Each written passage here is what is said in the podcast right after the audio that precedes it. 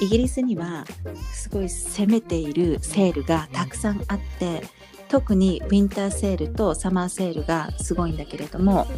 6個セールの時期があります。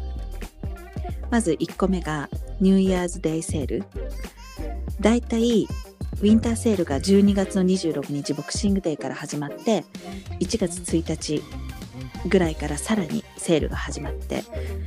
だいたい20%から80%ほぼ50%以上のセールがあります。でその後がイースターセール。でメイバンクホリデーセール。これは5月ですね。でサマーセールが6月から7月ぐらい。この辺も6月からスタートしてだいたい7月ぐらいまで80%とか70%ぐらいが多分一番多いかなと思うんだけれどもそのぐらいのセールがあります。あとはもともとアメリカでも有名なブラックフライデーのセール。それが11月の第4金曜日にあります。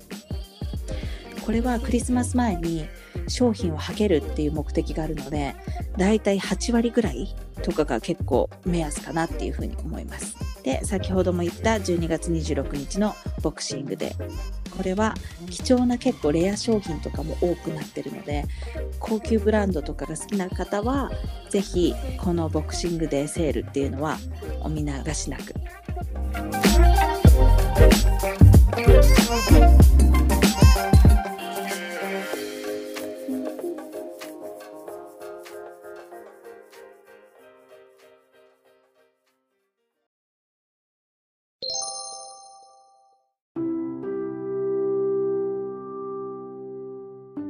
今日は予防医学についてちょっと話していきたいなと思ってるんだけれどもこの辺はユージチカが結構専門というかすごくあの詳しい分野だと思うのでいろいろとなんか教えてほしいんだけどね。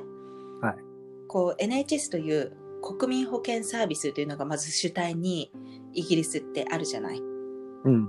でそこにはたくさんの壁があってあの無料だけあって例えばすごく順番待ちっていうのが大きな壁。の一つとしてあると思うんだけれども、うんここの無料で結構勘違いされやすいのが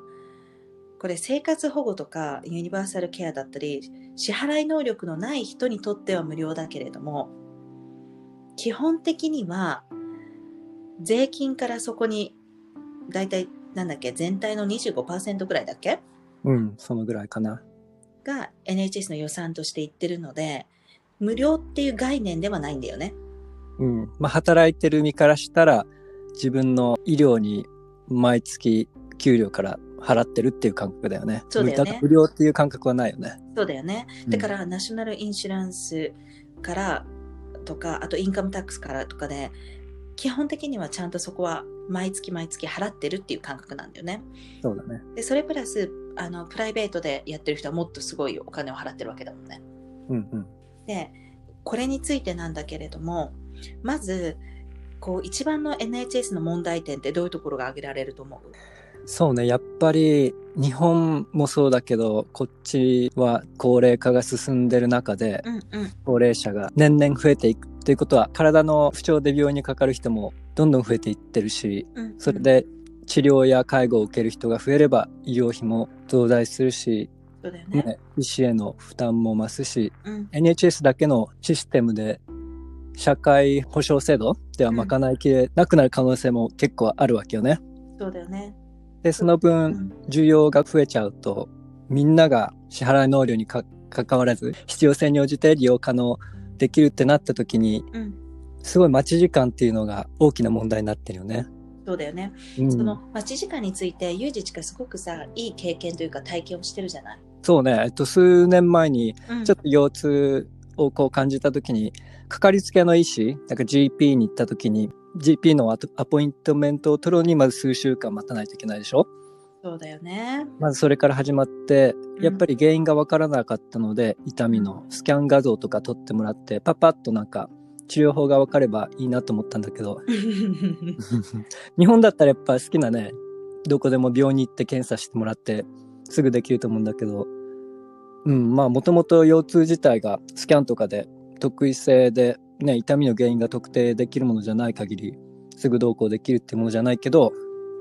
まず GP に行って、それから理学療法に、フィジオに紹介してもらって、その順番待ちのアポが取れるのに1年ぐらいそうだよね。基本的にこっちでは、そういった時にはフィジオにまず推薦されるよね、基本。そうそうそうそだからそこも日本と結構違ったりしう。ない、うん。で、推薦されるのはいいんだけれども、それにたどり着くまでの待ち時間もまた長くて、特にフィジオは。で、自分の場合はまあ1年ぐらい待ったかな。で、その間に痛めも止めをもらって、痛みを抑えるっていう対応だったんだけど、自分はもう痛み止めに頼らず、痛み止め使ってなかったんだけど、で、それでやっと1年後にフィジオ行けて3ヶ月通って、それから、それでもあんまり痛みがね、改善しなかったので、MRI とか画像診断とかしてもらっうん。てやったって感じだね。だからすごいそこにたどり着くのにすごく時間がかかったよね。うんうん、なるほどね。だからこっちではすぐそういうのにかかりたい人はプライベートで行くしか行って自腹で払うしかないんじゃない？そうだよね。だからうんこっちではとにかく早くしたければプライベートですごい金額を払うっていうのが結構基本になってるよね。そうそだから会社とかでも自分が働いていた、えー、と英国の会社とかはそういったところを全てカバーしますみたいな感じのあのいい保険に入ってますよっていうのが結構売りでもあった。う。うんうんうん。だから多分その予防医学っていう意味では一人一人の意識が高いうん。っていうところはやっぱあるんだろうね。そうよね。速やかな対応ができたらそういうのに医者にかからずうんうん、健康を維持していけるもんね。そうだよね。だってまず予約してだから3ヶ月後に結局アポイントメントが取れたりとかっていうことなんだもんね。そうそ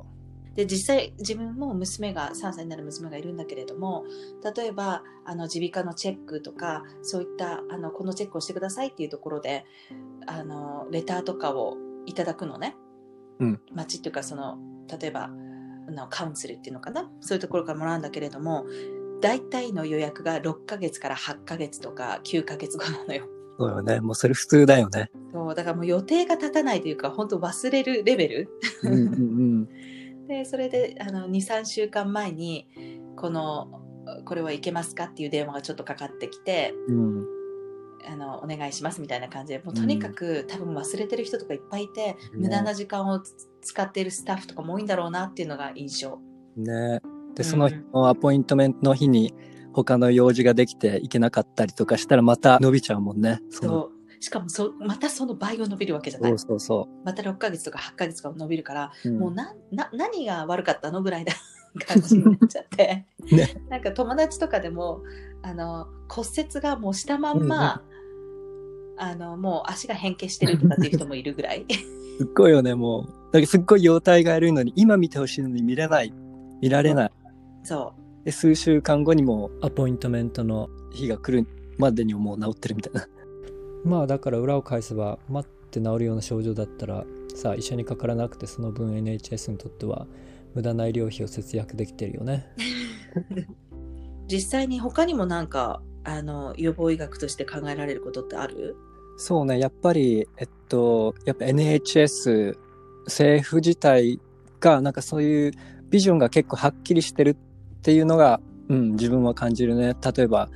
そうだよね。うん、なんか定期的に2016年にさ、例えば、The Five Year Forward View っていう予算の確保のうん計画で、それがどこにどう使われるかのターゲットの設定を掲げた5年間計画を打ち出してたりはいはいするんだけど、まあ最近では NHS ロングタームプランって言って、その計画の一つに、うん次の5年間の間に予防医療へのなんかフォーカスを強めるっていう動きを掲げてて、うんうんうんまあ、それがどううまく取り入れられていけるのかはまた別として、うんそういうなんか予防、予防医学医療健康増進へのなんか重要性に対してなるほどね。うん国として働きかけてるって感じだよね。確かに。それだからちゃんとターゲット設定をしていて、うん。いくらあの無料だからとかこう政府機関だからといってあの何もやってないってわけじゃなくてそのターゲットが出たらもっと多く予算をもらえるとかっていう形なんだよね。で、えっと実際にさ NHS ってそうは言っても予算が結構足りないっていう部署とかも結構あるって聞くんだけどその辺はどうなの？まあそうよね。まあ一応国家予算の25%に相当するぐらいうんうん NHS にはお金がいってるんだけど、やっぱりね、全国民をカバーするっていう観点からしてみると結構す少ないよね。うん、いうやんだからそこからやっぱり移民問題とかがまた発生してくるんだよね。うんうんうん。要するに移民の人とかであのこうイギリス人が優先されないシステムでもある。そうだよね。うんうん。まあ、そういう移民問題とかもあったり、うん、まあそれはいろいろ賛否両論あると思うけど、そうだね。うん。あとはまたやっぱりね、社会自体が高齢化だから医療にかかるお金もすごい増えてきてるけど、そうだよね。うんね、それに見合ったお金が NHS に流れてきてないっていうのもあるし、うんうんうんそうだよね。高齢化だから要するに働く人が実際減ってるっていうことだよね。うんうんうんうん。まあ、高齢化の、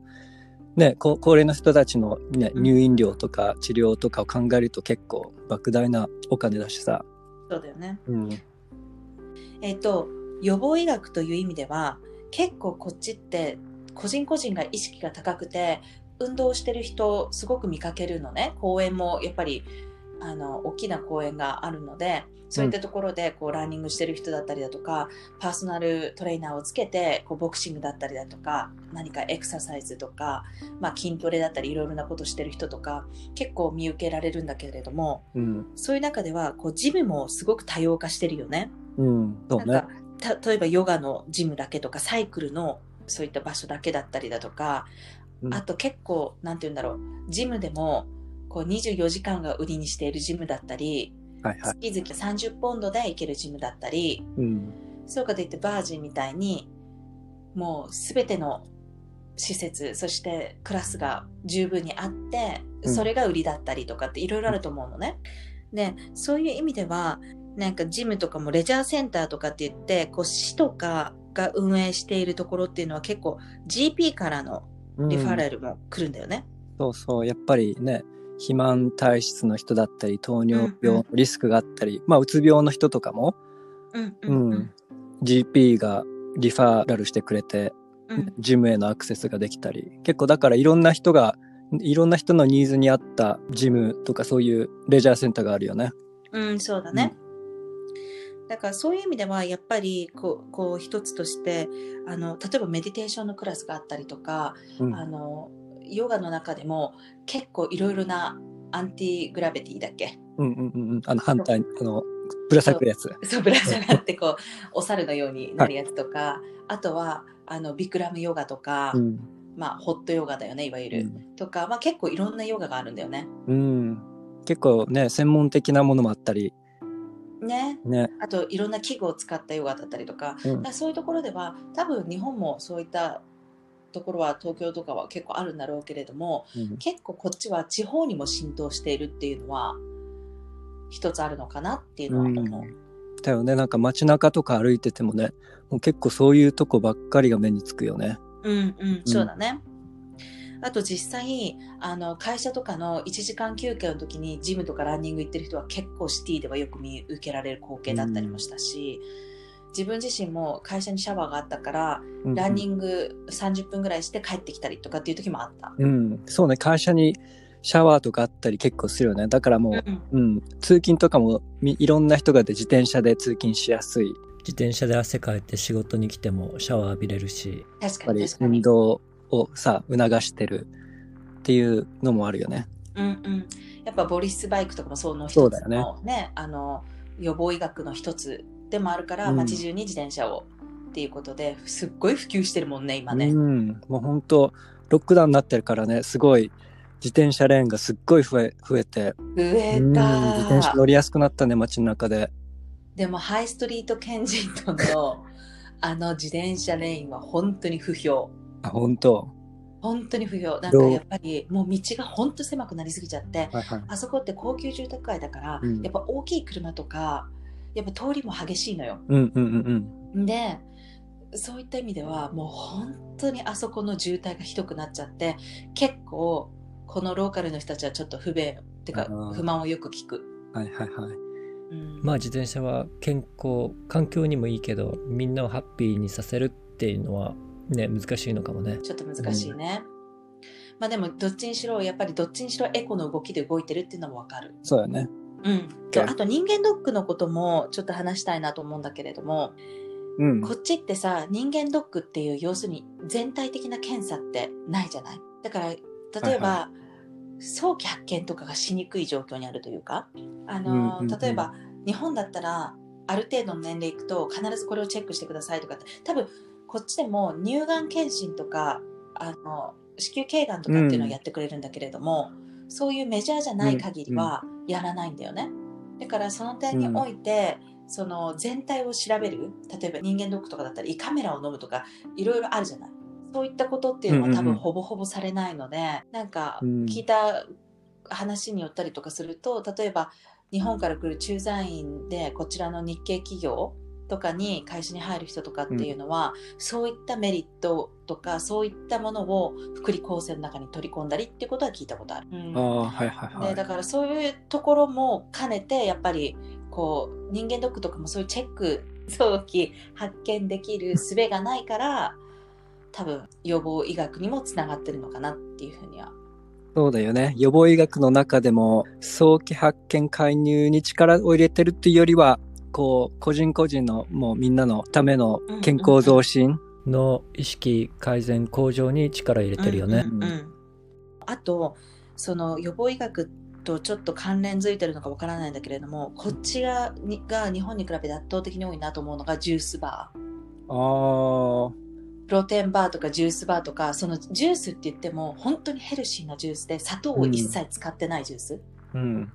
なんか日本に行くと結構ジュースバーってあるんだけれども蜂蜜を結構多く入れたりだとか、うんうん甘さを追加させたりしてやっぱり日本人の美味しさっていうレベルが高いから求めるレベルも、うんうだからそこをすごく追求しがちなんだけどこっちはよりヘルシうん。ーに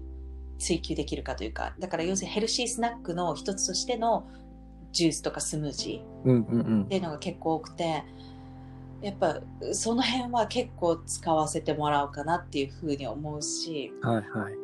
自分のパートナーもこう結構エクササイズをする方なんだけれどもうん。もう行った後30分前後にやっぱプロテインとかを取るのが大切らしいのね。うんうんうんで。もちろん自分で作っていく時もあるんだけれどもちょっと用事があっていけないとかってすぐそこら辺にほらジュースバーとかはあるじゃない。はいはい。だからそういうのを結構使ってるとか利用してるんだけれども、うん。その点で日本にそういった手軽なジュースバーがないことに結構嘆いてたかな。手軽にね、アクセスできるようになってるんだね。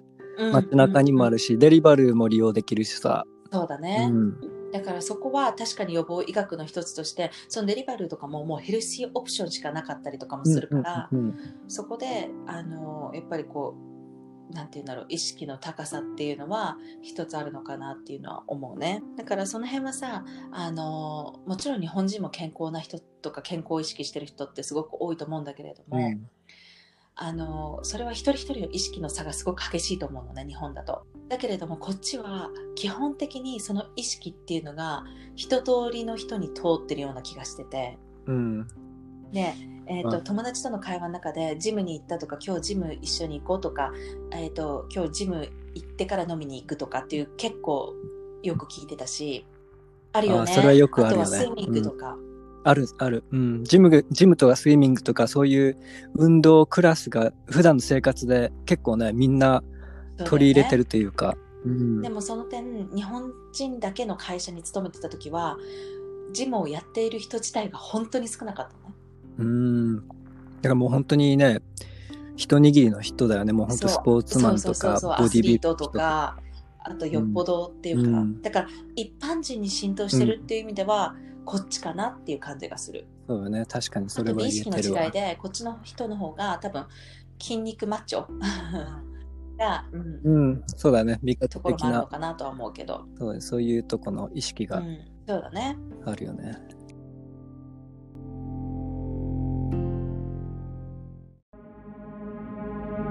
今